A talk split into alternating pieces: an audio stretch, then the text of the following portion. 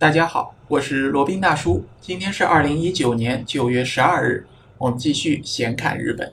今天呢，想讲一讲胶囊酒店啊，这个从日本起源的特殊事物。可能大家都听说过啊胶囊酒店呢，日文叫 capsule hotel，它的英文就是直译的叫 capsule hotel，capsule 就是胶囊的意思啊，所以就是直译胶囊酒店 capsule hotel。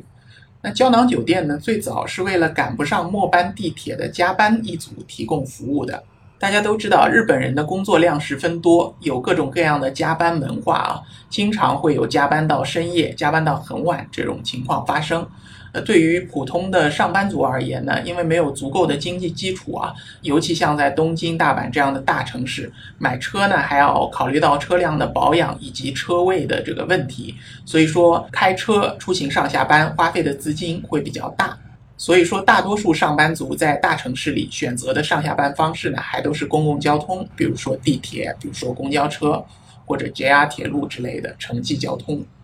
像在东京这样房价很高的大城市呢，很多上班族其实是住在周边的中小城市的啊。每天呢，通过轨道交通，通过 JR 城际铁路来上下班通勤。一般来说呢，一到两小时的通勤时间也是挺平常的啊。如果加班加到晚的这样的情况出现呢，地铁一般已经停运了。所以说呢，加班以后去哪里睡觉就成为很多人头疼的问题啊。所以说呢，胶囊酒店可能就成为了他们一个不得已的一个选择，因为啊，就是你地铁停运以后，那你就没有其他的这个交通方式了。你要是选择打车的话呢，日本的打车费用是非常非常高的，比我们要高出很多倍啊。粗略估计呢，比上海的出租车费至少要翻三到四倍。所以说，如果打车这个费用是高到可怕。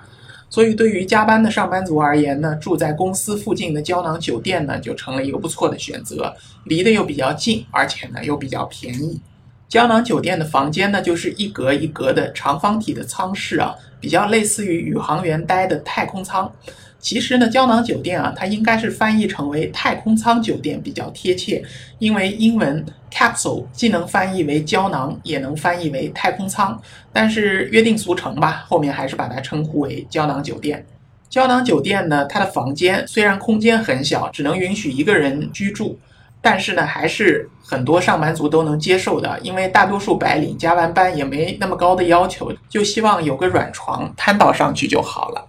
除了睡觉的胶囊舱呢，浴室还有其他的一些设施呢，都是大家公用的。但是大家都知道，日本都打扫得很干净的，所以卫生方面也是没有问题的。基本上胶囊酒店呢都会有免费的 WiFi 什么的，还在胶囊舱里面呢会有一个小电视机，所以一个人窝着呢也不会太无聊，看会儿电视就可以睡觉了。房间呢，每个胶囊舱的房间呢是没有门和锁的，就只有一个门帘，保证私密性的。如果你有大件的行李呢，可以放在投币的储物柜当中。对于大家比较关心的安全性来说，其实也是不错的。除了这个胶囊舱都是一个个独立的空间，而且呢，男女都是分开区域的。在人员入住上呢，也会有一些限制啊，比如说喝醉酒的，以及黑社会就那个暴力团的，有纹身的人士呢，也是不被允许入住的。所以总的来说，安全也是有保证的。住宿费用方面呢，一般来说还是比较便宜的啊。一般来说，普通的胶囊酒店呢，住一晚大概是两千到五千日元不等啊，平均下来三千日元就能住一晚了。按照现在的汇率，大概是两百人民币吧。对于日本的物价来说，其实还是相当便宜的。那作为满足公司白领加班需求起源的胶囊酒店呢，现在客源的很大一部分呢，都是依赖于背包客，就是 backpacker，还有那种一人旅行的单身旅行者。那如果是单身旅行的小伙伴呢，不妨可以体验一下这种很特殊的胶囊酒店。添加罗宾大叔的微信八二七四七九七零，了解罗宾大叔的增值服务，包括日本自由行定制。日本买房咨询以及瓦努阿图移民服务。那胶囊酒店呢，在日本已经衍生出几种不同的风格和派系了。其中比较流行的呢，就是 Nine Hours，是其中的一个代表。它的风格辨识度呢也非常高，基本都是全白的这种装饰啊，比较类似于像 MUJI 无印良品这样的比较冷感风、洁癖风的这种基调。这种装修风格呢，让人一看呢就会非常有想进去体验一把的欲望啊。Nine hours，也就是九小时。它的理念呢，就是一天的住宿时间呢，可以分为三部分，就一个小时是沐浴，七个小时呢是睡觉，还有一个小时呢是洗漱，加起来呢就是一加七加一，就是九个小时。那 Nine hours，它的理念呢，就致力于打造这样的一个住宿场所啊。那除了这种比较中规中矩的胶囊酒店以外呢，还会有提供额外增值服务的价格稍高一点的胶囊酒店类型。比如说，像日本的 Sansa 公司在东京呢设有五种这样的比较高端一点的胶囊酒店。它在二零一六年有开张的一家在新桥的西流店呢，它的收费比较高，是五千到六千五日元，大概相当于三百到四百人民币左右的一晚的一个房费啊。胶囊内呢还配备有一个比较大一点的二十四英寸的显示器。那如果需要更大一点四十英寸的显示器呢，价格会更贵一点，大概是五千六百八十日元，约合三百多人民币。那定价比较高的原因呢，就是除了它的胶囊舱设施会好一点呢，它的公共设施也比较完备。它在公共休息室呢也会免费提供软饮料和味增汤，还能够免费使用它的按摩椅、复印机。公共浴室里呢还有人工温泉和桑拿啊。这些设施都是二十四小时可以免费使用的。那此外呢，租用给住户的平板电脑还可以免费观看视频和电影，在平板上还能查看这些浴室和卫生间的空闲状况，就免得跑过去以后发现都有人的这种比较尴尬的情况发生啊。大家都知道，日本人都是这种交际恐惧者居多，很多人都是一个人独来独往的啊。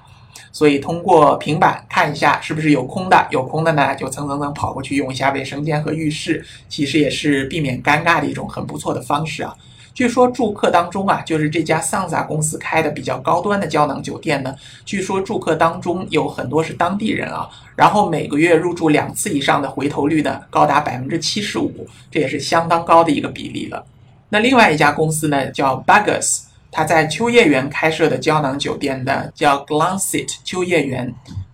它的门厅呢采用木质装饰啊，不是我们普通意义上的这种工程塑料的或者其他比较简单的装饰啊，它是用木质装饰的，比较营造一种典雅的氛围。那价格呢，根据热门和冷门的不等啊，一晚上的价格有三千五百日元，贵的有七千日元，那就相对来说比较贵了。现在按照现在的汇率要四百多人民币了。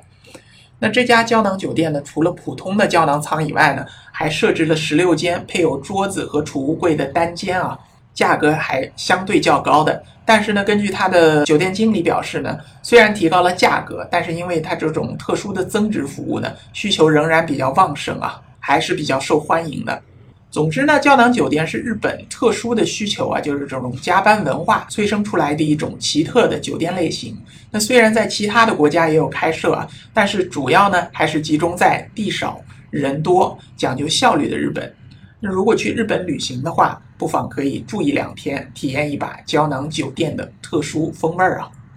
好了，那今天的这一期先看日本的就先到这里，我们下期再聊。